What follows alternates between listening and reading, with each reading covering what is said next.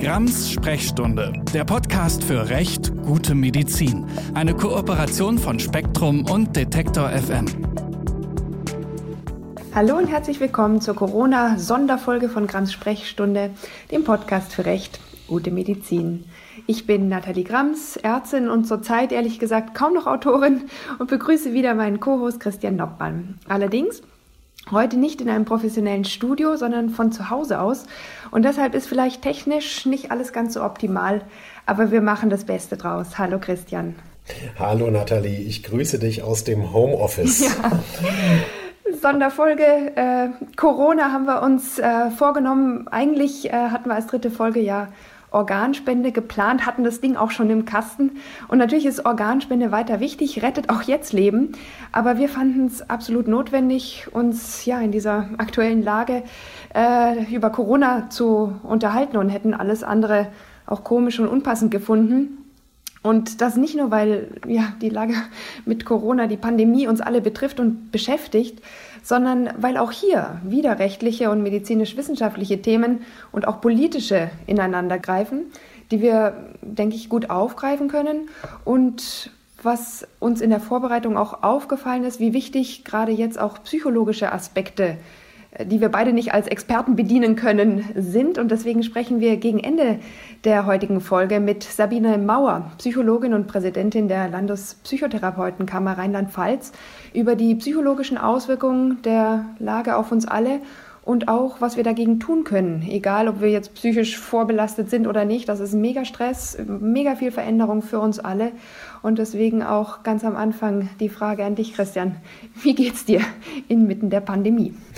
Äh, es, es geht mir aus dem äh, Homeoffice verhältnismäßig gut. Es hat sich einiges eingependelt, aber man muss äh, ganz klar sagen, wir haben uns ja bei den letzten Aufnahmen zu den letzten Podcast-Folgen im Studio gesehen und hätte man uns da erzählt, was innerhalb dieser wenigen Wochen hier also nicht nur deutschlandweit, sondern, sondern weltweit äh, passiert ist. Man hätte es eigentlich kaum für möglich gehalten. Also natürlich wissen wir seit Ende Dezember, Anfang Januar von ähm, den äh, Corona, also den Covid-19-Erkrankungen in China und haben das auch immer sehr aufmerksam verfolgt, was äh, dort passiert ist und wie äh, sich die Krankheit also dort erstmal im Land in Wuhan und in anderen großen Zentren weiter verbreitet hat.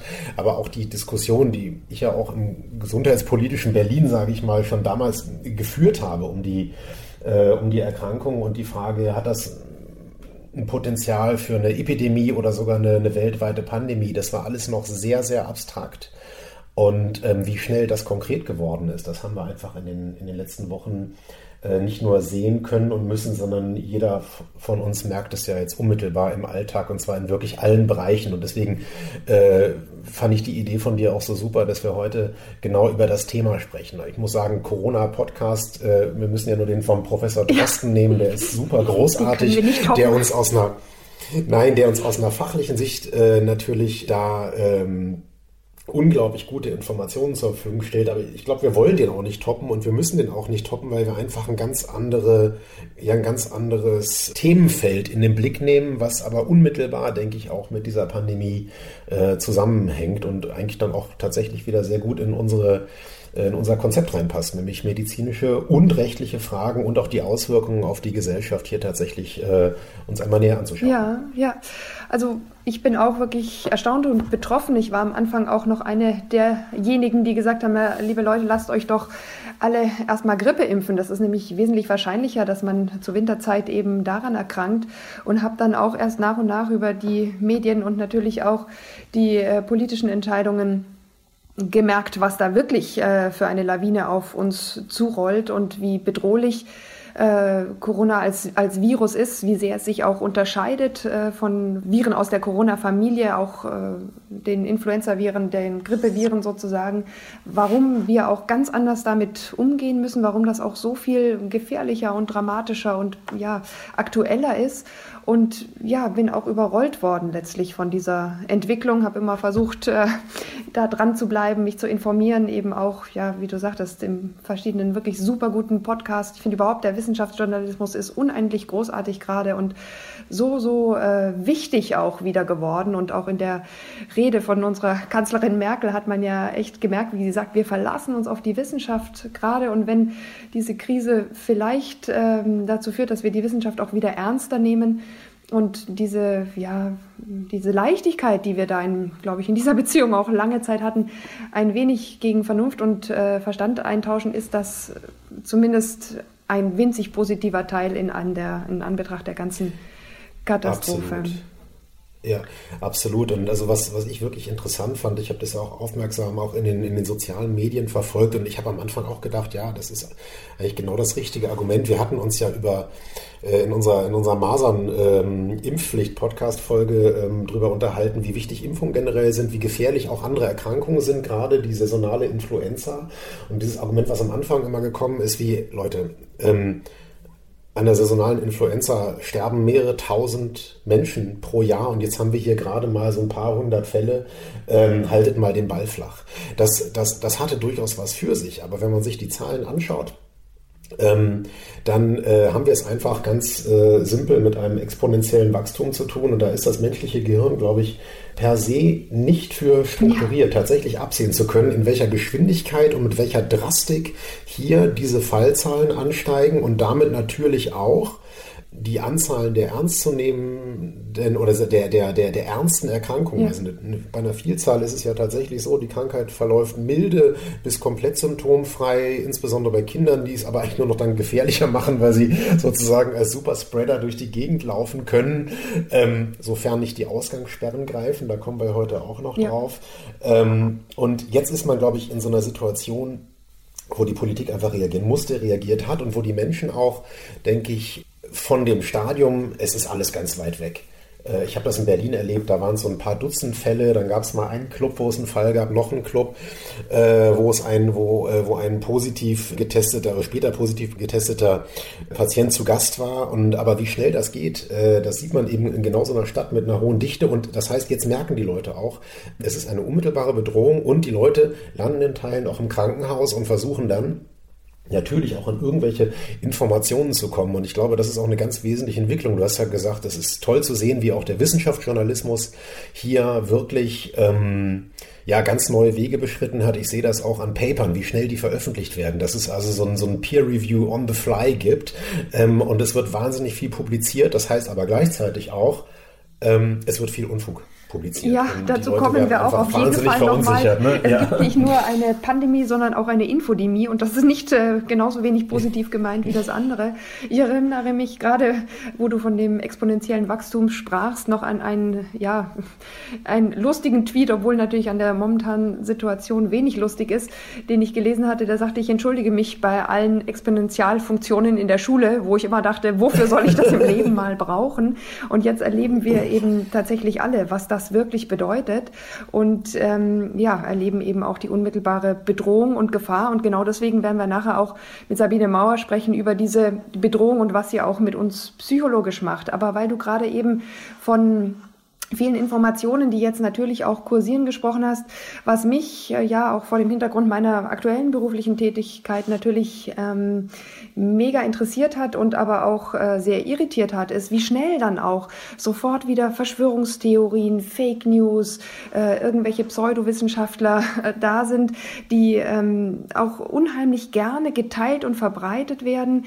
Ich habe auch wirklich von guten und informierten Freundinnen dann teilweise Sachen auf WhatsApp zugeschickt bekommen, wo ich ja einfach auch erschrocken war, dass die das so weiter verteilen. Ähm, vielleicht auch mit der Frage sozusagen, was ist da dran, was stimmt da? Aber dass man erstmal bereit ist, jetzt auch wirklich sich an jeden Strohhalm der Information zu klammern und wie unheimlich schwierig es ist, hier jetzt Fakten von Fake News zu trennen. Sogar der amerikanische Präsident äh, mischt da leider auf sehr ungute Weise mit und auch andere. Sogar der, das überrascht mich daran. das habe ich vielleicht etwas positiv formuliert, aber. King of Fake News. Ja, ja. Äh, ich habe gestern schon gesagt, der Virologe Äh, ja. ja. aber äh, gut, äh, er ist äh, leider, leider, leider nicht der Einzige. Ich habe auch ein Video gesehen von einem sehr renommierten Schweizer Arzt, der das Bircher Müsli erfunden hat, oder beziehungsweise das stammt aus seiner Familie, der da auch gesagt hat, na ja, das ist ja nur eine Grippe mit einem anderen schönen Namen und das total auch relativiert hat, auch die Wirksamkeit von Impfungen gegen die tatsächliche Grippe. Und das ist natürlich was, wo wir jetzt alle aufgerufen sind, äh, tatsächlich zweimal hinzuschauen Frauen und ähm, absolut, absolut, ja. Gibt's, was ich mich manchmal wirklich gefragt habe bei besonders krassen oder auch ja wirklich irreführenden Aussagen, gerade natürlich im Internet, gibt es da eigentlich rechtlich irgendeine Maßnahme dagegen? Ist sowas strafbar? Weil, na klar, als, als Ärztin kann ich nur sagen, das stimmt eher nicht und hier ist die richtige Information. Bitte halten Sie sich an die Experten oder ja, an Herrn Drosten, an das Robert-Koch-Institut, an das Bundesgesundheitsministerium. Da gibt's die seriösen, da gibt's die richtigen und wichtigen Infos. Aber manchmal habe ich mich echt schon gefragt, wie ist das erlaubt? Darf man das? Das ist doch voll gefährlich, gerade jetzt irgendwelche Fake News zu spreaden. Also mit, mit der Frage bist du nicht alleine. Ähm, ich schiebe aber gleich vorweg, es ist ein sehr, sehr komplexes Feld, weil wir natürlich mehrere, ähm, mehrere Ankerpunkte haben. Zum einen ähm, haben wir in Deutschland verfassungsrechtlich verbrieft die, die Wissenschaftsfreiheit und auch die Meinungsfreiheit.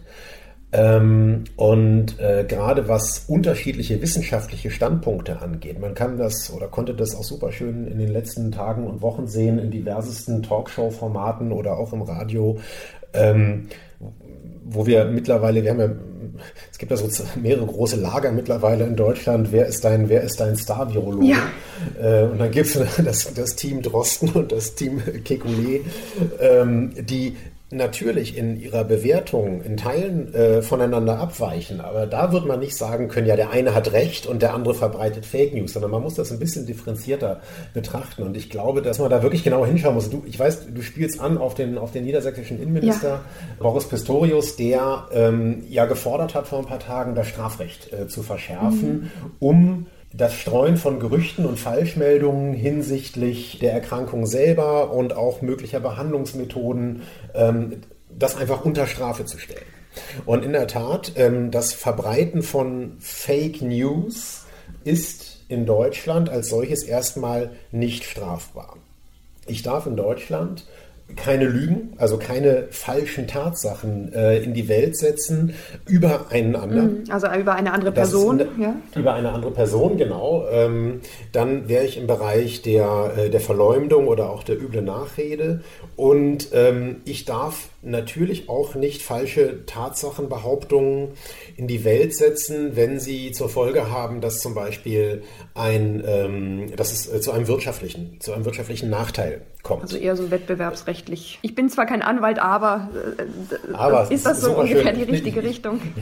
So, so, so, grob, so grob ist das, die, äh, ist, das die, ist das die richtige Richtung. Also man hat natürlich einen Anspruch, wenn irgendjemand Unfug über mich erzählt oder über irgendjemanden sagt hier, keine Ahnung, du, ich habe gehört, der Laden von dem steht kurz vor der Insolvenz, da würde ich nichts mehr kaufen und dann bleiben die Kunden weg. Das ist natürlich ein Fall, wo ich zumindest einen äh, zivilrechtlichen Schadensersatzanspruch habe, straf Bar dürfte das in diesem Fall auch sein. Ähm, hier haben wir es aber mit anderen Szenarien zu ja. tun. Was wir in sozialen Medien in Teilen lesen können oder auch müssen oder auch sehen, was, was Videos angeht, das, ähm, da ist man ja schon teilweise entweder ganz tief drin in der Verschwörungstheorie oder, du hast mir ja Beispiele auch geschickt, wo dann auf einmal so Heilungsversprechen und, äh, und, äh, und medizinische Ansätze propagiert worden sind ja. gegen entweder wirklich existente äh, Covid-19-Infektionen oder zur Prophylaxe. Ja, was mich besonders erstaunt hat, dass das äh, in Einzelfällen auch tatsächlich von Heilpraktiker kam, äh, die ja so war zumindest mein Kenntnisstand, ähm, meldepflichtige Erkrankungen und Corona ist meldepflichtig, äh, gar nicht behandeln dürfen. Da gibt es dann zwar manchmal den genau. Trick, dass sie sagen, na ja, ist ja nur Prophylaxe und äh, ist ja auch nur äh, ergänzend, aber ist, ist sowas zumindest irgendwie anfechtbar? Naja, also ganz klare Sachlage. Äh, Heilpraktiker dürfen ähm, meldepflichtige Krankheiten, die dem Infektionsschutzgesetz unterfallen, nicht behandeln. Und ähm, es gibt deswegen auch eine Verlautbarung, ich, ich, weiß gar nicht, welcher Verband das war, äh, Verband der homöopathischen Ärzte, mhm. ja genau, die sich da ganz klar verwahrt haben, haben gesagt, sollte es auch nur einen Fall geben, dann müsste das sofort zur Meldung gebracht werden. Ähm, man muss nicht lange recherchieren, um tatsächlich solche Fälle zu finden. Nein. Ich weiß natürlich im Gegenzug auch, dass äh, also zumindest in der offiziellen Verlautbarung äh, es eine große Distanzierung gibt, weil natürlich auch dies, das Augenmerk der Politik da jetzt sehr genau drauf liegt. Inwiefern hier mit dieser sehr, sehr ernstzunehmenden Erkrankung tatsächlich umgegangen wird. Mhm. Und ähm, da könnte man natürlich, also wenn ein Einzelfall äh, tatsächlich vorliegt und ein Heilpraktiker hier entweder kurativ tätig wird, ähm, dann wäre es ein Verstoß gegen das Infektionsschutzgesetz und ähm, müsste da entsprechende, mit entsprechenden Rechtsfolgen auch belegt werden. Bei der Prävention ist es erstmal anders, weil dort habe ich ja noch kein akutes Krankheitsgeschehen. Ich habe noch keine meldepflichtige Infektion. Ich halte das aber auch für durchaus eine gefährliche Veranstaltung. Und zwar aus dem ganz simplen Grund, wenn ich jetzt Leuten sage, hört zu, ihr könnt euch mit dem Mittelchen XY äh, im Rahmen der Prävention gegen Corona schützen. Die nehmen das, die glauben das und ja, dann laufen sie im Zweifelsfall oder vernachlässigen dadurch, sage ich mal, die normalen äh, Hygienevorschriften oder äh, sagen, naja, dann gilt für mich hier sozusagen das Gebot der äh, so des, äh, des Abstandhalten zu Mitmenschen ja. nicht, weil ich bin jetzt ja geschützt. Dem Einzelnen ist das vollkommen unbenommen. Der kann auch nachts ins Lagerfeuer tanzen, wenn er glaubt, dass es ihm gegen Corona hilft. Das Problem ist aber, hier haben wir es ja nicht nur mit ähm, individuellen Krankheitsgeschehen zu tun, sondern die Gefährlichkeit liegt ja darin, einfach, dass diese diese Krankheit sehr schnell sich weiter verbreitet, hochinfektiös ist und diese Menschen einfach auch ihre Mitmenschen gefährden. Und eigentlich den Grundansatz hier jetzt noch äh, flatten the curve sozusagen, die Steilheit des Anstieges der Erkrankung möglichst gering zu halten, einfach vollkommen äh, ja unterminieren und damit auch gefährden. Ja. Ich glaube, das ist wirklich der größte Punkt. Da sind wir ganz weit weg von, äh, sollte sowas verboten werden. Ähm, aber es ist dann eher eine Frage des Menschenverstandes und bei einzelnen Ärzten oder auch Heilpraktikern, die jetzt also das homöopathische Mittel XY als Präventionsmaßnahme äh, propagieren oder jetzt erzählen, dass ein Homöopath im Iran hier mehrere Leute erfolgreich erfolgreich behandelt hätte oder äh, erfolgreich in der Prävention tätig war. Sowas halte ich zum jetzigen Zeitpunkt für hochgradig gefährlich. Ähm, weil es eigentlich allen politischen Ansätzen zuwiderläuft. Ja, allen wissenschaftlichen Ansätzen. Diese, und, und, und, da würde ich mal sagen, dass das noch danke, viel wichtiger danke. ist. Ja? Also ich, ich bin zwar kein Arzt, aber äh, deswegen sage ich dazu nichts. Ähm, ja klar, ähm, die, die Wissenschaft fehlt hier vollkommen äh, und es sind ein und ja vor allem finde ich kann so an der Stelle auch nicht mehr sagen, so wie man das ja sonst immer entschuldigt und sagt, na ja, jeder Mensch kann ja für sich selbst entscheiden, was er wählt und wenn es nur der Placebo-Effekt ist, meine Güte, wenn es den Menschen damit besser geht. Kann man alles machen. Und das ist einfach hier nicht mehr der Punkt. Also der Placebo-Effekt ja. wird uns jetzt nicht helfen, diese Pandemie in irgendeiner Weise einzugrenzen und ähm, äh, zu bewältigen schon gar nicht. Und das ist wirklich was, wo ich dann auch denke, haben die keine Anstand? Also haben die, wenn sie schon nicht das Wissen haben, haben sie nicht wenigstens den Anstand, hier jetzt ähm, tatsächlich keine Empfehlungen abzugeben. Und es hat mich sehr gefreut, dass zumindest der Deutsche Zentralverein Homöopathische Ärzte gesagt hat, ähm, nein, das sollte man jetzt auch als Homöopath, als Homöopathin nicht tun. Äh, bitte halten Sie sich an die Empfehlung des Robert Koch Institutes. Und ich, ich denke einfach wirklich, jetzt ist der Moment, wo man nicht einfach mehr mit pseudowissenschaftlichen Behauptungen, mit der persönlichen Erfahrung oder gar mit ganz gefährlichen Empfehlungen punkten kann, dass man einfach sagt, äh, ich mache hier ein gewisses Handzeichen, um zu sagen, dass ich nicht an das Coronavirus glaube. Und dann erkennen meine, äh, meine Miteingeschworenen in dieser äh, wahren Wissensgemeinde, dass, dass ich da auch keine Angst mir machen lasse. Das ist schon wirklich. Du, du rekurrierst auf diesen äh, Tweet von äh, einer etwas wunderlich anmutenden Dame, die tatsächlich äh, ein, ein, ein Handzeichen erfunden gefunden hat, irgendwie alle fünf Finger nach oben und damit soll man eine Abwehrkrone bilden und gleichzeitig kann man sich signalisieren, äh, wie, ach, ich glaube übrigens auch nicht daran, dass es wirklich ein Virus ist, sondern das ist einfach irgendwie eine ganz große Verschwörung. Ja. Wir, aber wir sind wir, die Aufgeklärten. Genau. Ich meine, da ist man natürlich, da ist man natürlich schon, schon in der, in der allertiefsten, übelsten Verschwörungssoße gelandet. Ja, und ne? leider sind das halt wirklich auch Ärzte, die das machen. Gibt es da irgendwie eine rechtliche Handhabe? Kann man das an die Ärztekammer melden? Es war auch mal die Frage, gibt es auf Twitter vielleicht irgendeine so Art Tool, wo man dann auch sagen kann, hey, hier verbreitet jemand wirklich gefährliche Falschinformationen. Ähm, gibt es da irgendwas? Ist da irgendwas in Aussicht, gerade auch ja, nach der Initiative von Herrn Pistorius? Ja, also die, die Initiative von dem Pistorius ist so nach heutigem Stand äh, immer noch eine Initiative und man muss es im Moment sehr nüchtern sagen. Mhm. Äh, ich, wie gesagt, ich äh, kriege das im Moment Tag für Tag unmittelbar mit, was in Berlin los ist und ähm, alle Organisationen im Gesundheitswesen, also sei es staatlicherseits, also die Gesundheitsministerien der Länder und auch das Bundesgesundheitsministerium und auch die ganzen ähm, Einrichtungen der, der Gesundheitsselbstverwaltung sind in einem absoluten Krisenmodus ja. Und versuchen hier alles Erdenkliche zu tun, um erstmal der Lage Herr zu werden. Und da kommen dann flankierend sozusagen solche, äh, solche Spinnereien natürlich zur absoluten Unzeit. Ja. Ich weiß, dass Facebook, äh, Twitter hat es meines Erachtens auch angekündigt, dass man gen genau gegen solche Fake News, äh, was, was äh, Corona angeht, äh, vorgehen möchte wenn man so einen Einzelfall hat, dann kann man das, äh, kann man das natürlich an die Ärztekammer geben.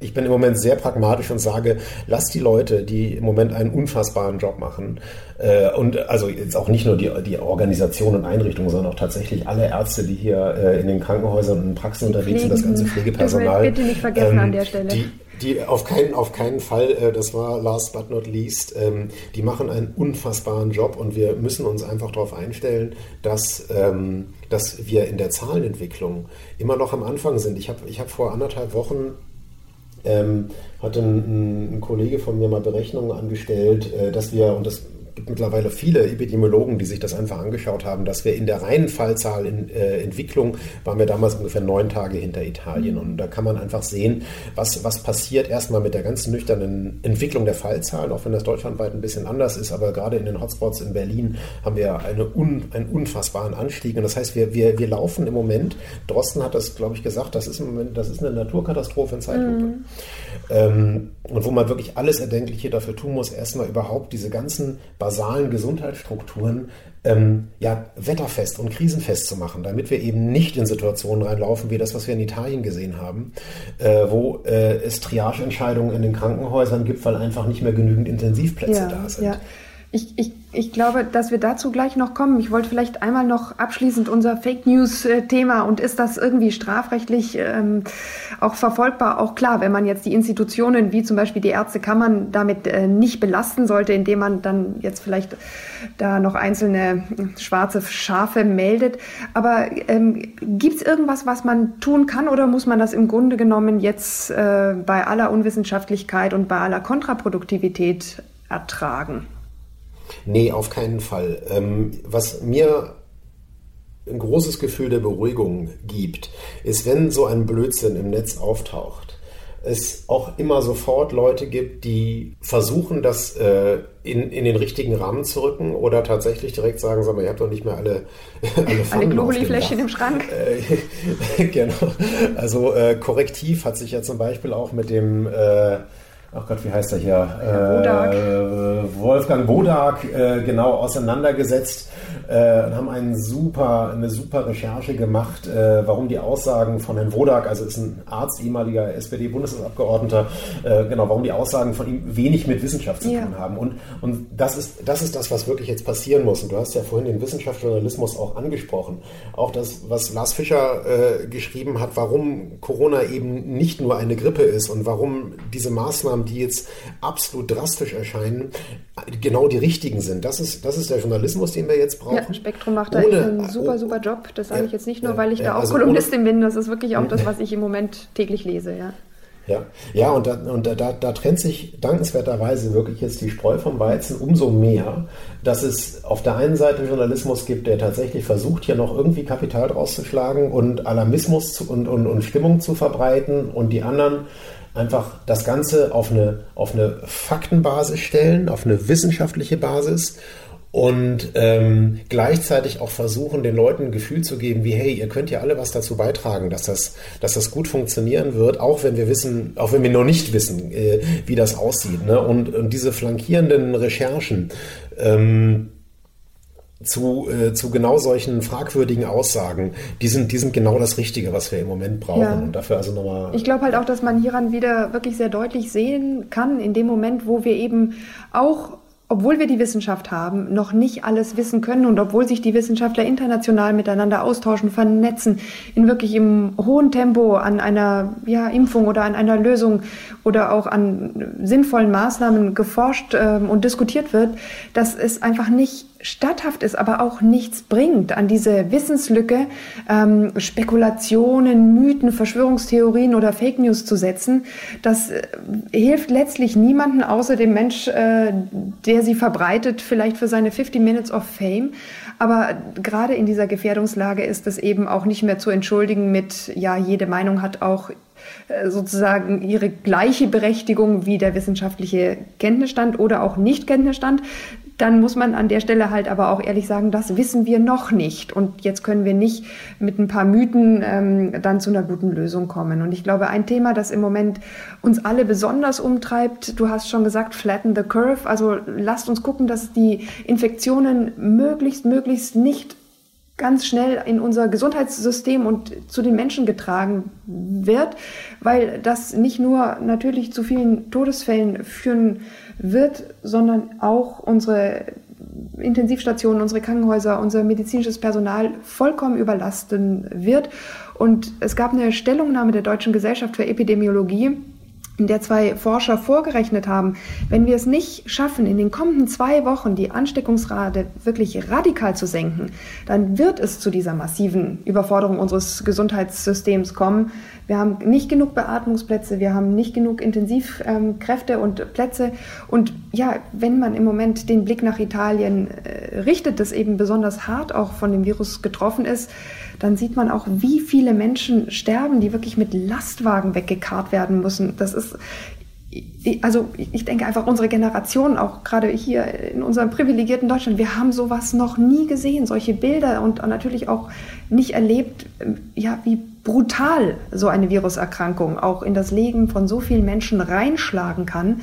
Und ähm, das, was wir eben jetzt mit aller gemeinsamer Anstrengung tun müssen, ist, diese Fallzahlen zu senken. Und in Italien gilt deswegen ja jetzt die Ausgangssperre seit dem 10. März. Die Menschen dürfen ihr Haus nur noch verlassen, um zur Arbeit zu fahren, um einzukaufen oder eben halt um zum Arzt, zur Ärztin oder in die Apotheke zu gehen.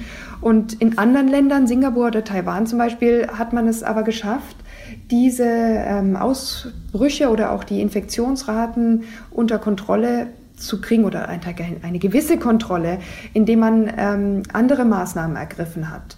Und wissenschaftlich gesehen ist es ja wohl recht klar, je, je früher und umfassender die Maßnahmen sind, die wir jetzt ergreifen und an denen wir uns alle auch beteiligen müssen, ähm, desto weniger Menschen sterben.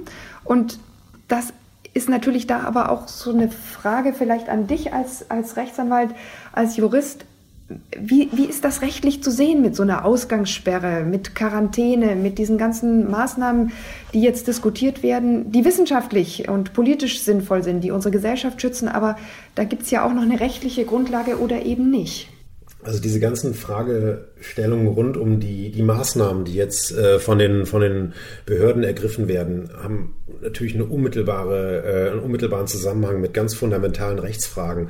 Ähm, vor ein paar Wochen gab es äh, von äh, Kollegen von FATS Einspruch äh, das Thema Corona ganz kurz und die sagten, naja, also sie hätten sich vor ein paar Wochen, hatten sie das mal ganz kurz so in der Redaktionskonferenz und gesagt, naja, so richtig rechtlich ist das Problem einfach, einfach nicht, deswegen muss man das nicht thematisieren. Mhm. Und äh, in, innerhalb dieser Tage hatte sich das aber schon so verändert, dass sie gesagt haben, doch, man muss darüber reden und jetzt sehen wir, was für unmittelbare Auswirkungen äh, äh, diese äh, Pandemie in Deutschland auf das Leben hat. Und zwar tatsächlich ähm, ausgelöst auch oder sage ich mal, der Zustand jetzt ähm, äh, ist die Folge von politischen Entscheidungen. Mhm.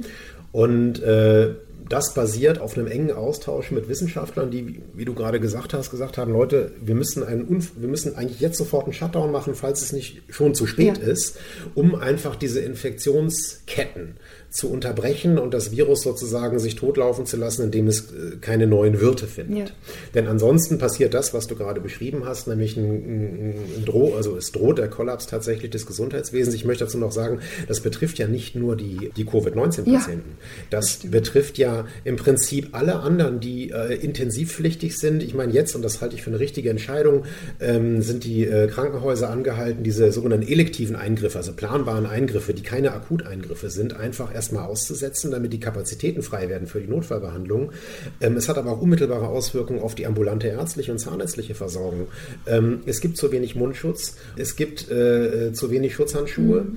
Damit ist der ganz normale ärztliche Betrieb, mal abgesehen davon, dass die Leute auch äh, aus gutem Grund äh, Abstand einhalten, nur noch den, das Notwendigste äh, außerhalb der Wohnung machen, eben auch nicht mehr zum Arzt mhm. gehen. Und damit äh, gibt es natürlich auch einen unfassbaren wirtschaftlichen Impact im Bereich der, der ärztlichen ambulanten Versorgung, der ja generell also negativen Impact die gesamte Gesellschaft du? betrifft.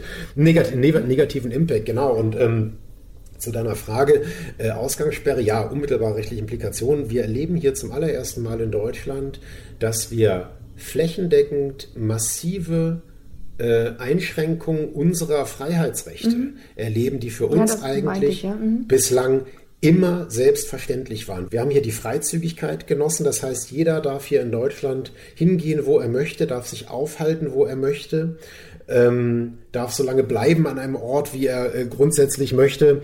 Wir haben eine Garantie gehabt, dass die Kinder zur Schule gehen können, dass die Kinder in den Kindergarten gehen können, dass man selber zur Arbeit gehen kann. Und das alles ist innerhalb von wenigen Tagen mhm. komplett weggefallen. Und ich glaube in der Tat, das, das drastischste was hier äh, in Teil, äh, was hier diskutiert wird deutschlandweit, ähm, also zum Zeitpunkt, wo wir den Podcast jetzt aufnehmen, was in, in Teilen in einzelnen Kommunen oder auch in Bundesländern schon umgesetzt worden ist, das ist tatsächlich die, diese allgemeine Ausgangssperre. Und die muss man tatsächlich unterscheiden von der Quarantäne. Ja. Ähm, unter Quarantäne stelle ich, äh, und zwar Rechtsgrundlage ist das Infektionsschutzgesetz, das kennen wir auch schon aus der Folge zum Masernschutzgesetz, weil auch das Masernschutzgesetz ist eigentlich nur ein Gesetz gewesen, was das Infektionsschutzgesetz geändert hat. Ähm, das Infektionsschutzgesetz ist hier die, äh, die, äh, also die, die einschlägige gesetzliche Grundlage, wo ein ganzer Katalog von Maßnahmen definiert ist, was die ähm, zuständigen Behörden machen dürfen, um übertragbare Krankheiten zu bekämpfen. Und unter anderem gibt es dort die Möglichkeit äh, der Quarantäne. Das heißt, Leute, die, wenn sie zum Beispiel getestet worden sind, aber das Ergebnis noch nicht da ist, äh, angewiesen werden können, einfach zu Hause zu bleiben. Ja, also ich, ich sage vielleicht an der Stelle, ich musste mich testen lassen. Ich hatte Symptome und war in zwei Risikogebieten gewesen, hatte mich dann schon unter Eigenquarantäne okay. gestellt äh, und äh, bin dann zu diesem mobilen Testcenter gefahren und die sagten tatsächlich, behördliche Anordnung bis zum Testergebnis müssen Sie äh, zu Hause bleiben und riskieren Sie nicht, ähm, sozusagen das hier irgendwie, also dem irgendwie zuwiderzulaufen. Ich meine, für mich war völlig klar, dass ich mich zu 100 Prozent daran halte, aber da habe ich so zum ersten Mal das Gefühl, gehabt, wow, krass. Jetzt greift der Staat wirklich so mit einer behördlichen Anordnung, die da mündlich übermittelt wurde, in meine Freiheitsrechte ein. Und so sinnvoll ich das finde, war das schon für einen Moment, wow, okay, Test war dann zum Glück ja. negativ. Jetzt ähm, muss ich mich nur wieder an die Stay-at-Home ganz allgemeinen Empfehlungen halten. Aber was mich dabei auch sehr ähm, erstaunt hat, ist, dass wir in diesem Fall immer noch den Föderalismus so gelten lassen. Jedes Bundesland entscheidet das jetzt selbst und bei manchen ist es ja. so und bei anderen so. Äh, ist das im Moment sinnvoll? Komme komm ich gleich zu. Ja. Komme ich, komm ich gleich zu. Ähm, haben Sie dir gesagt, was an, an Strafen droht, wenn du die Quarantäneanordnung missachtest? Nee, man hat so ein Infoblatt mitbekommen. Da stand es dann auch nochmal drauf. Okay. Ja. Also es gibt, es gibt dort zwei Wege. Also entweder kann Bußgeld verhängt werden, äh, ich meine bis 25.000 Euro, oder tatsächlich, je nach, äh, nach Schwere, kann bei Verstoß gegen häusliche Quarantäne auch eine Freiheitsstrafe in Betracht kommen. Also Gefängnis zwar, für den normal. Äh, von bis zu, genau, Gefängnis von, von, von bis zu fünf Jahren das muss man sich auf der Zunge zergehen lassen, das sind die Extremfälle. Das sind wirklich Leute, die auch, wenn sie positiv sind, aber zum Beispiel keine klinischen Symptome haben, unter Quarantäne gestellt worden sind, die wieder besseres Wissen rausgehen, mhm. ähm, in einen Supermarkt gehen und alles voll husten, okay. einfach um andere Leute zu. Äh, also dann hast du einen, einen massiven, also hast du glaube ich den, den größten Verstoß äh, gegen die Quarantäneauflagen, den du denken kannst. Und für solche Fälle ist tatsächlich eine Freiheitsstrafe vorgesehen. Die Strafen sind im, Inf äh, im Infektionsschutzgesetz relativ drakonisch. Das zeigt aber auch, ähm, dass diese Anordnungen, die hier über das Infektionsschutzgesetz getroffen werden können, einfach auch einem ganz wichtigen Zweck ja. dienen. Jetzt zu dem Thema Ausgangssperre. Ähm, ich habe mich auch genau mit dieser Frage befasst, wo ist eigentlich die Rechtsgrundlage für eine Ausgangssperre? Mhm. Und zwar also wirklich für eine, für entweder eine kommunalweite oder eine, äh, eine, eine bundeslandweite ähm, oder vielleicht sogar eine deutschlandweite. Und die Frage ist gar nicht so einfach zu beantworten, denn ähm, es gibt zwar so einen mehr oder weniger definierten Katalog von Schutzmaßnahmen im Paragraphen 28 Infektionsschutzgesetz. Äh, Kollegen, die sich damit sehr vertieft befasst haben, das packen wir euch auch gerne in die Show Notes, mhm. zum Beispiel die äh, Dr. Annika Klafki, die eine, eine, super Juristin im Bereich öffentlichen Rechts ist, äh, die hat sich genau mit dieser Frage befasst, nämlich wo habe ich eigentlich die Rechtsgrundlage für die Ausgangssperren? Mhm. Ähm, und im Infektionsschutzgesetz sind sie tatsächlich nicht zu finden. Ähm, es wird, also es gibt mittlerweile in diversen Kommunen auf kommunalem Satzungsrecht beruf, äh, beruhend entsprechende Anordnungen. Es gibt dort eine allgemeine Ausgangssperre, da ist klar definiert, du darfst nur raus, wenn du zur Arbeit willst, wenn du zum Arzt willst, wenn du zur Post willst, ähm, wenn du zur Bank willst und, äh, und und so weiter und so fort. Und die lassen es über den Paragraphen 28 Infektionsschutzgesetz laufen. Der reicht nach im Moment der Mehrheit der juristischen Kolleginnen und Kollegen, über, äh, von denen ich was gelesen habe dazu, aber als Rechtsgrundlage nicht aus, weil der tatsächlich andere Fälle im, im Blick hatte. Zum Beispiel wurde gesagt, also man kann natürlich eine Ausgangssperre äh, verhängen über den 28 ähm, Absatz 1 Satz 2 des äh, Infektionsschutzgesetzes. Danach kann die Behörde Personen verpflichten, den Ort, an dem sie sich befinden, nicht zu verlassen, bis die notwendigen Schutzmaßnahmen durchgeführt worden sind. So, und da guckt man mal in die Materialien rein und da ist relativ klar, Darunter fallen Anordnungen, wenn ich ein Flugzeug habe, wo ich einen Verdachtsfall ja, ja. habe von irgendeiner Erkrankung, sei Lungenpest oder Ebola oder eben auch Corona. Corona äh, fällt in diesen selben Katalog der, wie, der, wie die anderen genannten Erkrankungen. Dann kann die Behörde anordnen, alle Leute im Flugzeug haben so lange drin zu bleiben, bis außen im Prinzip so eine Sicherheitsschleuse eingerichtet worden ist und man in Hochsicherheitsanzügen sozusagen da durchgeleitet wird. Dasselbe geht auch mit Schiffen.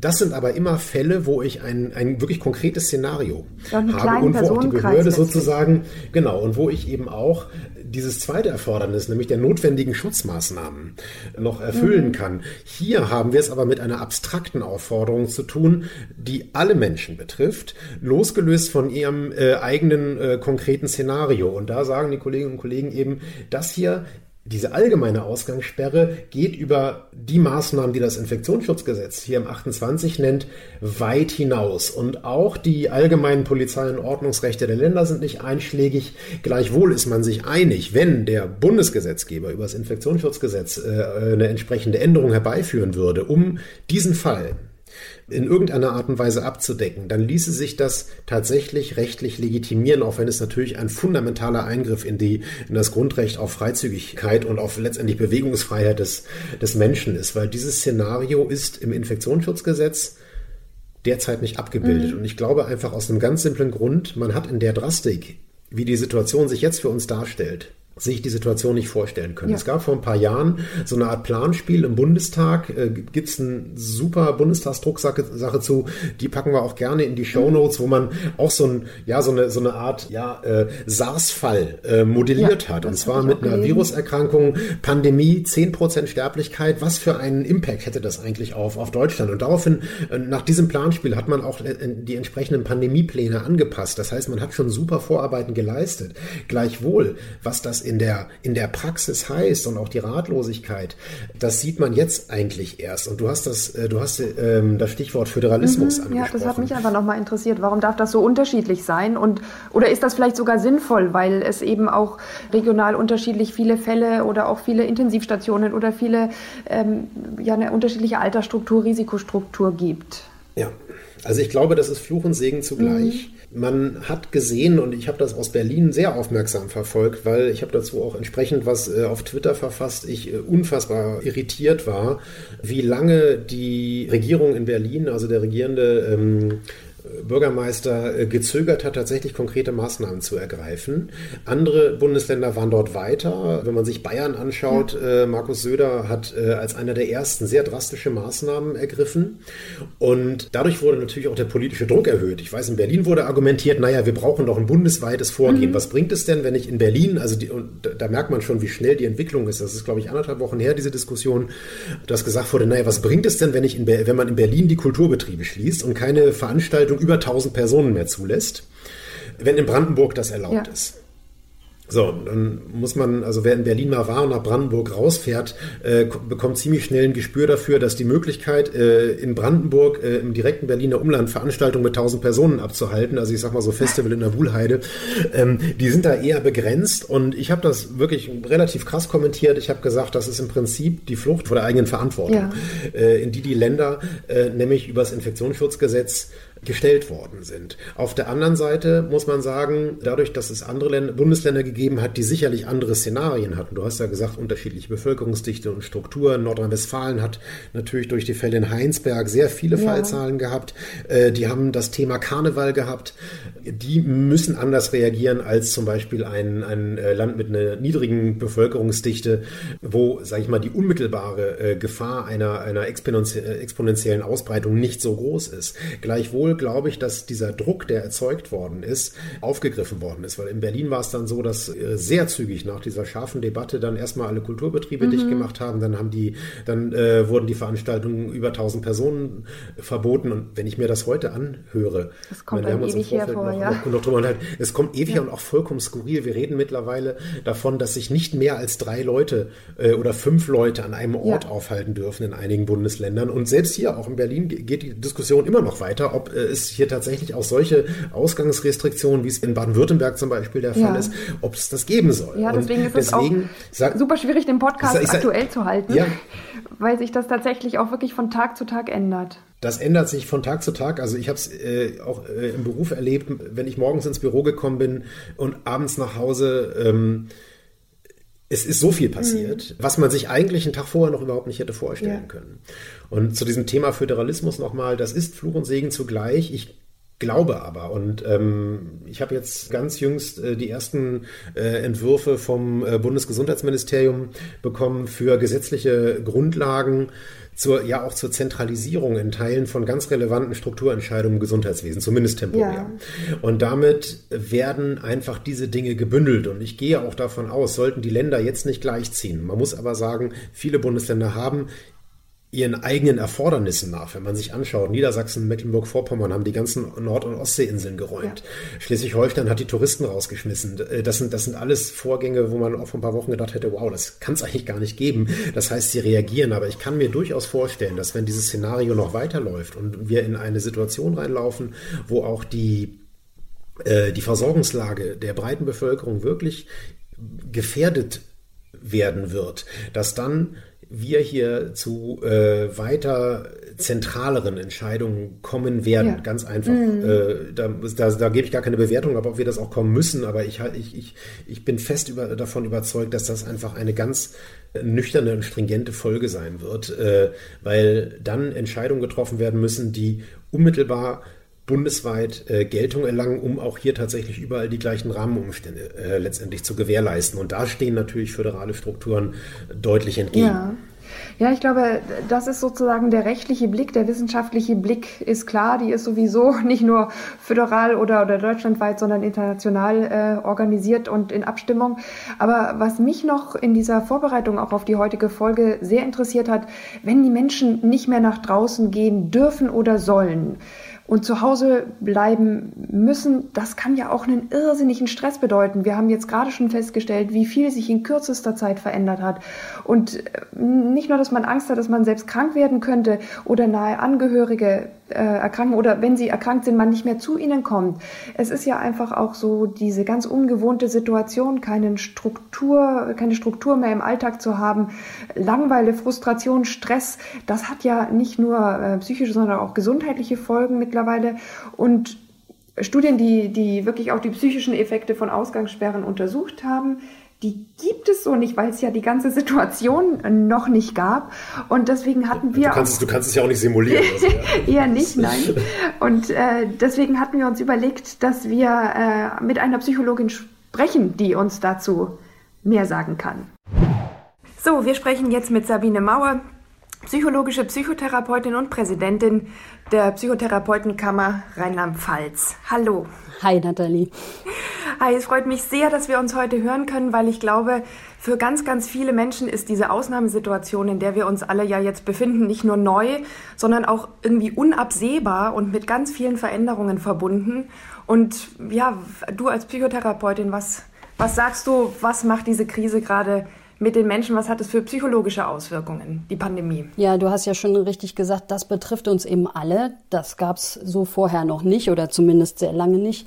Und ähm, wir sehen natürlich, äh, dass ganz viele Menschen ähm, äh, unheimliche Ängste haben und Sorgen. Ängste um die eigene Gesundheit, Ängste um die Gesundheit von Angehörigen und von Freundinnen, ähm, berufliche Ängste, äh, auch Jobverlust, damit einhergehend natürlich äh, finanzielle Ängste. Und was du gesagt hast, man weiß eben nicht, wie geht's weiter und wie lange dauert ja. das alles noch so. Das ist schon ähm, eine sehr belastende Mischung, ja. Ja, und ich glaube, es ist ja nicht nur so, dass es für Menschen mit einer psychischen Vorerkrankung schwer ist, sondern für alle, aber für psychisch Erkrankte eben besonders schwer oder auch wenn besondere ähm, ähm, Situationen auftreten, wie in konflikthaften Familien, die jetzt erstmals auf sehr engem Raum auch miteinander auf möglicherweise lange Zeit aushalten müssen oder Menschen mit geringen sozialen oder finanziellen Ressourcen. Ja. Was würdest du da nochmal besonders. Ja, also das ist gut, dass du das ansprichst. Ich finde schon aber auch wichtig zu sagen, dass das für uns alle ein ungeheurer Stress ist und dass es eine ganz normale Reaktion ist, ähm, gestresst und angespannt zu sein und sich Sorgen zu mhm. machen. Ja, ähm, aber natürlich trifft es die Menschen äh, besonders, die entweder schon ähm, psychisch vorerkrankt sind oder auch körperliche Erkrankungen haben und die nur über geringe, ich sag mal, soziale und auch finanzielle Ressourcen ähm, verfügen. Und das Problem im Moment ist ja, dass die Hilfssysteme, die vielleicht bereits in diesen Familien waren oder für diese Menschen da waren, ja teilweise komplett zurückgefahren sind. Also die sind eben ganz besonders allein auf sich gestellt. Und deshalb ist so wichtig, dass wir da neue Hilfsangebote schaffen, äh, um die zu unterstützen. Ja, ich habe heute einen Artikel von einer ganz berühmten Twittererin, der Katrin Wessing, gelesen, ja, genau. die gesagt hat, wir sind gar nicht nur alleine zu Hause jetzt in dieser Situation, sondern wir sind mit unserer Depression, mit unseren Ängsten zu Hause. Und das fand ich unheimlich gut ausgedrückt, äh, um einfach auch ja, die Bedeutung dieser Situation dann nochmal in diesem Sinne bewusst zu machen. Genau, so ist es auch. Ja. Und äh, ja, natürlich versuchen wir auch da irgendwie jetzt Abhilfe zu schaffen, die Dinge leichter zu machen im Rahmen, wie es eben möglich ist. Und deswegen an dieser Stelle die Frage an dich, was ist denn gesundheitspolitisch in den vergangenen Wochen auch gerade äh, für Menschen mit psychischen Erkrankungen erreicht worden? Ja. Oder was ist in Planung? Was, was kann man vielleicht noch ein bisschen mit Hoffnung in Aussicht stellen? Ja, also wir haben der Berufsstand hat sich extrem bewegt in der vergangenen Woche und natürlich auch die Gesundheitspolitik. Und es ermöglicht, dass wir äh, laufende Psychotherapien per Video und teilweise auch per Telefon weiterführen dürfen. Das ist natürlich ungeheuer wichtig, um äh, unsere Patienten und Patientinnen versorgen zu können. Mhm. Und das hat es so vorher noch nicht gegeben. Und die Psychotherapeutinnen haben sich da auch hervorragend darauf eingestellt und komplett äh, ihre Technik sozusagen umgestellt in einem Ausmaß, das war mir vorher ehrlich gesagt nicht, nicht vorstellbar. Ja. Das hat uns sehr gefreut, ja. Ähm, was jetzt eher kommt, ist die Phase, ähm, breite Beratungsangebote zu schaffen. Also jetzt nicht Psychotherapie im engeren Sinne, sondern ganz niedrigschwellige Beratungsmöglichkeiten, Unterstützungsmöglichkeiten per Telefon, per Internet für tatsächlich die Allgemeinbevölkerung. Ja, ja. Ähm, natürlich besonders auch für, für Menschen mit psychischen Erkrankungen. Aber auch, da sind wir jetzt intensiv dran, psychologische Unterstützung für die medizinischen Berufe, also für die Pflegekräfte und für die Ärztinnen und Ärzte. Ja, ja, ich denke, es ist ja auch in dieser Position eine absolute Herausforderung jetzt. Und wie sieht es aus mit der technischen Umsetzung? Ich hatte gehört, dass einige Psychotherapeutinnen, Psychotherapeuten da gar nicht so die Möglichkeit haben und andererseits auch manche Patienten das gar nicht so nutzen möchten, weil sie letztlich ja doch diesen persönlichen Kontakt suchen und auch brauchen. Gibt es da irgendwie Möglichkeiten, Sprechstunden weiter vor Ort zu halten? Ja, im Moment ist das noch so. Wir gehören zu den Gesundheitsberufen. Das heißt, die Praxen sind weiterhin offen, sofern das eben möglich ist. Äh, das ja. ähm, kommt sehr sehr im Moment auf individuelle Umstände an. Meine Erfahrung ist, dass die viele Patientinnen und Patienten sich hervorragend auf die Videosprechstunde eingestellt haben. Die Jüngeren sowieso, sage ich mal. Ja. Ähm, wir haben eher ganz praktische Probleme, die uns jetzt wieder auf die Füße fallen, nämlich der mangelnde Netzausbau in Deutschland. Ja, das ja. heißt, wir haben einfach Gebiete, wo das gar nicht möglich ist. Und äh, deshalb müssen wir da auf Telefonen zurückgreifen können. Ja. Ja, ja. Ja, kann ich mir gut vorstellen, leider. Ja, ja. Und vielleicht ist es deswegen auch gerade äh, so wichtig zu äh, besprechen, was können die Menschen denn auch für sich selbst tun. Also natürlich, klar, man kann jetzt nicht ähm, jede psychische Erkrankung selbst behandeln, aber vielleicht kann man doch manche Maßnahmen ergreifen oder auch Coping-Strategien entwickeln, ähm, vielleicht einen Umgang auch im Alltag, obwohl man jetzt eben nicht die Mechanismen, die man sonst hat, zur Verfügung hat. Kannst du uns dazu noch was sagen? Ja, es gibt immer so eine äh, Dreifaltigkeit, sage ich mal, in der Stressbewältigung, auf die wir zurückgreifen. Das eine ist, ähm, alles zu probieren oder zu machen, was einem hilft, die eigenen Gefühle zu regulieren. Ja, also Anspannung abzubauen, Ängste etwas abzubauen, ähm, sich abzulenken. Das ist das eine. Das zweite ist, ähm, sich so viel sozialen Support zu suchen, wie es irgendwie geht. Da kann ich nur sagen, ein Glück sind wir digitalisiert und haben Handys und ähm, können äh, da in Kontakt treten zu anderen, auch wenn das im Moment physisch nicht möglich ist. Und der dritte Punkt ist tatsächlich, ähm, auch immer wieder auf den eigenen Verstand und die Vernunft ähm, zurückzugreifen. Das soll heißen, sich auch zu überlegen, welche Art von, von Nachrichten konsumiert man im Moment. Ja, das, ja. Äh, es strömen ja ungeheure schreckliche Nachrichten auf uns ein, ja, auch Bilder und Videos. Und ähm, ich kann nur appellieren zu versuchen, das auch so ein bisschen ähm, nicht so ganz ungefiltert geschehen zu lassen und das auch zu begrenzen, weil das im Grunde eine psychische Vollüberforderung ist. Ja, ich glaube, so, so sehr die sozialen Medien, die ja nicht zu Unrecht äh, hoffentlich manchmal zumindest so heißen, ähm, gerade Entlastung schenken, weil man sich miteinander verbinden genau. und austauschen kann, so überfordernd kann es auch sein. Und natürlich, klar, wenn man jetzt zu Hause sitzt, möglicherweise im schlimmsten Fall noch alleine, was, was liegt näher als der Griff zum Handy und quasi die ganze Zeit die Timeline zu genau. durchscrollen. Ja. Und äh, da siehst du aber auch ein Risiko drin, dass das dann zu einer Überforderung führen könnte. Ja, also ich ehrlich gesagt erlebe ich das schon an mir selber und ähm, kann mir vorstellen, also ich habe auch erste ähm, Nachrichten von Freundinnen und Freunden gekriegt, so aus den Messenger-Gruppen, die sagen, bitte postet keine Artikel mehr oder keine Videos mehr. Wir, wir packen das nicht mehr. Und das finde ich völlig legitim, sich da auch zu schützen. Ja. ja. Ähm, und insgesamt ist es natürlich sowieso hilfreich zu versuchen, sich Alltagsstruktur aufzubauen im Moment. Ähm, das mhm. hilft einfach vielen Menschen. Das kann in Familien sein, zu sagen, ähm, wir machen so, ein, so einen kleinen Zeitplan für jeden Tag. Ja, wir gucken, wie ist die Aufgabenverteilung. Wir essen mindestens einmal am Tag gemeinsam. Am, am besten kochen wir noch zusammen.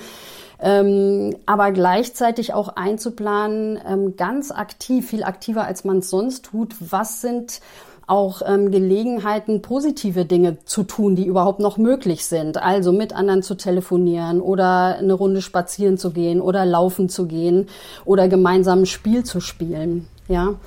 Ja, ja, also ich bin ja genauso in der Situation wie wir alle und erlebe auch, dass einfach eine feste Tagesstruktur gerade auch für die Familie wichtig ist, für die Kinder, ja. die plötzlich keine Schule genau. mehr haben, die auch ihre sozialen Kontakte weitestgehend verloren haben und dass man zumindest noch raus kann, ist, glaube ich, wichtig, weil ich könnte mir auch vorstellen, dass für viele Menschen, die täglich sehr aktiv sind, die zur Arbeit gehen, die zum Sport gehen, die vielleicht auch sich gerne draußen getroffen und bewegt haben, dass auch für die ohne psychische Vorerkrankung das im Moment ganz, ganz schwierig ist, da andere Mechanismen zu finden. Ja, Gibt es da Ideen oder Anregungen? Ja, also ähm, Bewegung ist auf jeden Fall wichtig, weil es ganz einfach auch dem Spannungsabbau dient. Und wir sind alle unglaublich angespannt, ja. Mhm. Und ähm, das andere ist, das haben wir, versuchen wir auch gerade zu sammeln und dann auch ähm, zentral zur Verfügung zu stellen. Wir haben ja ungeheuer viele Videos auf YouTube beispielsweise oder auch Apps zum Thema Entspannungstraining, ähm, Yoga, ja, Achtsamkeitsübungen, äh, Gefühlsregulation. Also da gibt's eigentlich ganz, ganz viel gute Sachen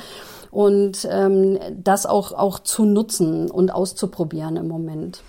Ja, ist sicherlich auch was, was einem für die Zeit danach hilft. Man muss ja immer dieses chinesische Sprichwort bemühen, jede Krise ist auch eine Chance, auch wenn es ja. schon sowas von abgegriffen ja. ist.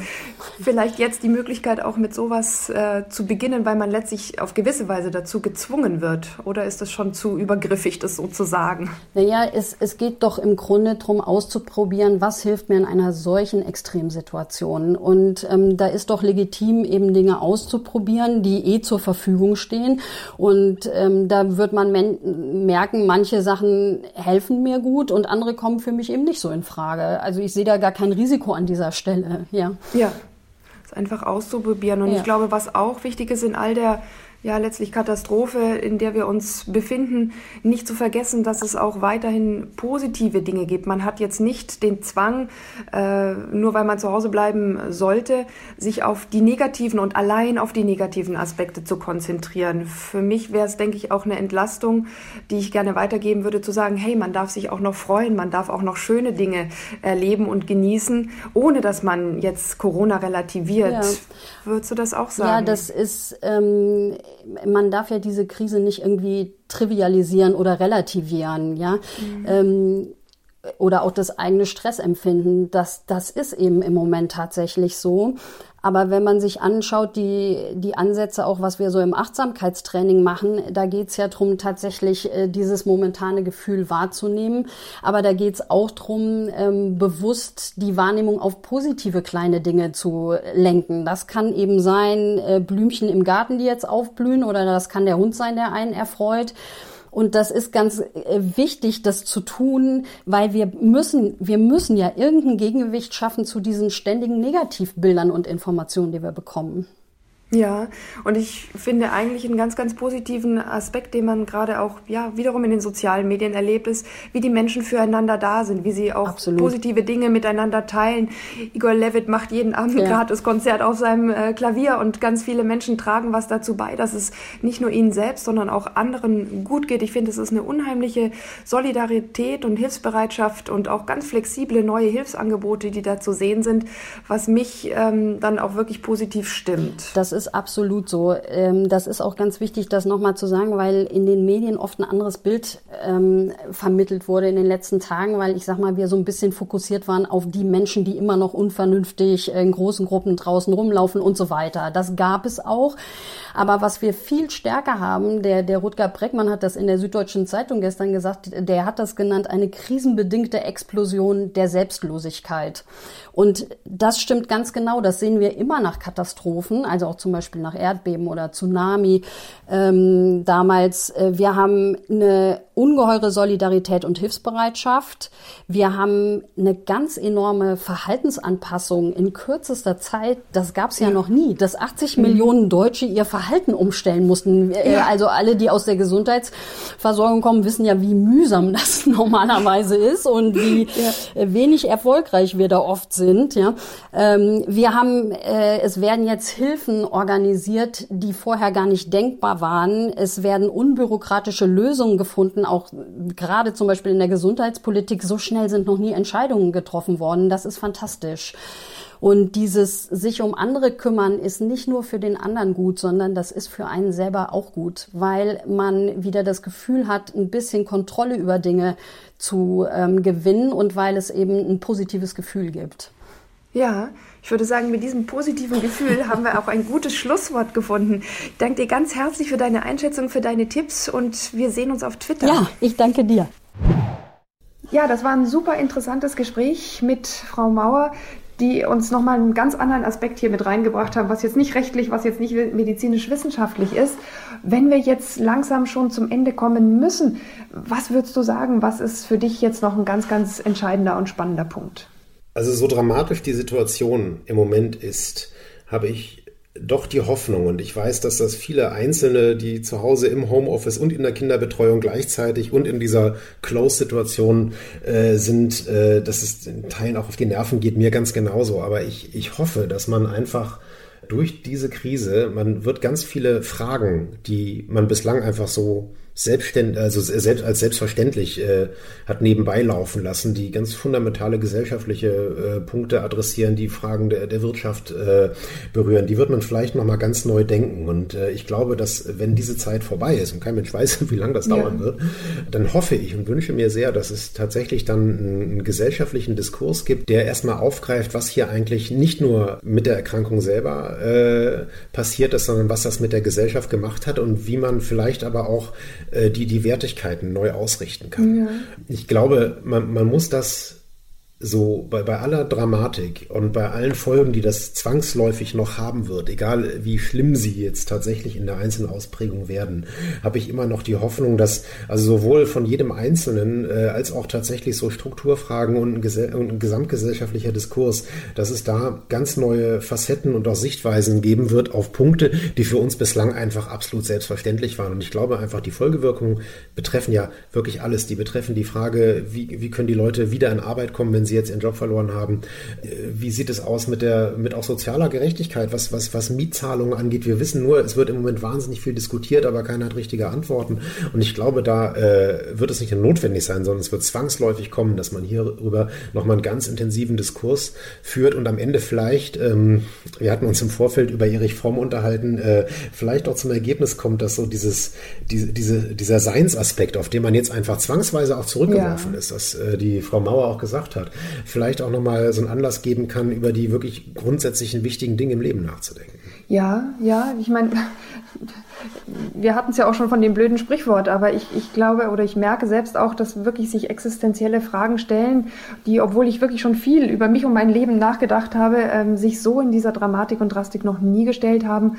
Und das erlebe ich eben auch bei vielen Freunden, Verwandten, Bekannten, dass, dass durch diese Veränderung ja tatsächlich auch in den einzelnen Menschen ganz, ganz viel passiert. Und ich glaube wirklich für mich habe ich am meisten mitgenommen aus diesem Gespräch, auch mit der Frau Mauer, dass die positiven Aspekte uns gerade jetzt auch nicht verloren gehen dürfen, ohne dass wir nur für den Hauch einer Sekunde diese Krise und die ja wirkliche Bedeutung, auch dass wir jetzt vernünftig und, und gut und zusammen handeln, ähm, aus den Augen gerät oder dass man das irgendwie relativieren möchte. Ja, da muss man sich nur schon mal, muss man sich nur schöne Magnolienblüten draußen angucken. Also. Ja, ich ganz besonders gerne. Aber ich glaube wirklich, dass wir ähm, in der Kürze der Zeit, die natürlich nie alles umfassen kann und immer vor dem Hintergrund, dass das Wissen sich hier auch sehr, sehr schnell wandelt und dass wir versucht haben, so aktuell wie möglich eben zu bleiben. Und falls wir uns irgendwo korrigieren müssten, weil sich eben die ganze Situation so verändert hat oder der Kenntnisstand, dann tun wir das natürlich auch sehr gerne. Aber an dieser dieser Stelle war es das jetzt leider erstmal für heute mit der Sonderfolge zur Corona. Und wir wünschen euch wirklich von Herzen alles, alles Gute für die kommende Zeit. Stay calm, stay informed und stay at home. Schön gesagt. Und ja, ich glaube, das ist so ein bisschen die, die Marschrichtung der nächsten Wochen, vielleicht sogar Monate. Ja, und alle Infos und weitere Infos findet ihr auch äh, in unseren Shownotes. Und wir wollen nochmal ganz besonders darauf hinweisen, sich hier wirklich jetzt auch an die seriösen Informationsquellen wie den Podcast von Herrn Drosten oder das Bundesgesundheitsministerium oder das Robert Koch Institut zu halten und don't fall for Fake News. Das ist wirklich, glaube ich, ganz, ganz wichtig und Deswegen erlaube ich es mir an dieser Stelle auch nochmal trotz allem ganz kurz auf mein Buch hinzuweisen, was wirklich wirkt, Kompass durch die Welt der sanften Medizin, auch wenn es mega peinlich ist, im Moment überhaupt noch Werbung für irgendein Buch, das nicht mit, oder für irgendetwas, das nicht mit Corona zu tun hat, zu machen. Aber ich glaube eben, dass ich dort auch versucht habe zu thematisieren, wie wichtig es ist, in der Medizin zwischen Mythen und Fake News und Wissenschaft und Fakten zu trennen und eben dadurch, durch diese Trennung, ähm, die besten Entscheidungen für die eigene Gesundheit, aber auch für die unserer Mitmenschen zu treffen. Und wir freuen uns, dass ihr auch bei dieser Krisensitzung dabei wart. Bis zum nächsten Mal. Ihr findet uns monatlich von Spektrum der Wissenschaft und Detektor FM auf Apple Podcasts, Deezer, Google Podcasts, Spotify und in allen Podcast-Apps. Und ihr könnt uns auch weiterhin abonnieren und weiterhin so tolle Bewertungen hinterlassen. Das hat uns echt riesig gefreut. Also von meiner Seite, tschüss. Auch von meiner Seite Tschüss und äh, ja, bis zum nächsten Mal bei Gramm Sprechstunde, dem Podcast für Recht. Gute Medizin. Grams Sprechstunde, der Podcast für Recht, gute Medizin. Eine Kooperation von Spektrum und Detektor FM.